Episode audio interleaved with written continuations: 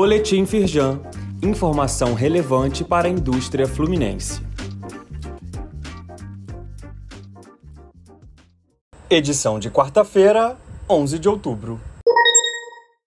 Confira os prazos para cumprir as principais obrigações tributárias do mês de outubro. A Receita Federal mudou as regras para o envio dos dados sobre DCTF Web e EFD Reinf. A medida estipula como prazo o dia 15 do mês seguinte ao da ocorrência dos fatos, mas com uma diferença. Quando não for um dia útil, o prazo é postergado para o primeiro dia útil após o dia 15. Ou seja, neste mês, a data limite para a entrega será no dia 16 de outubro.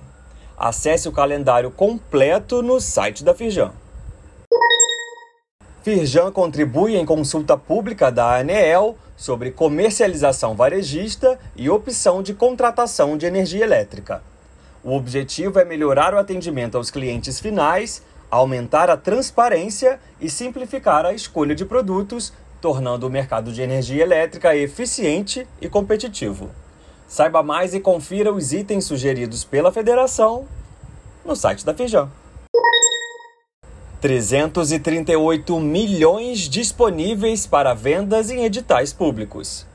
O mapeamento é composto por editais de compras públicas abertos pelo governo do estado e pelas prefeituras fluminenses.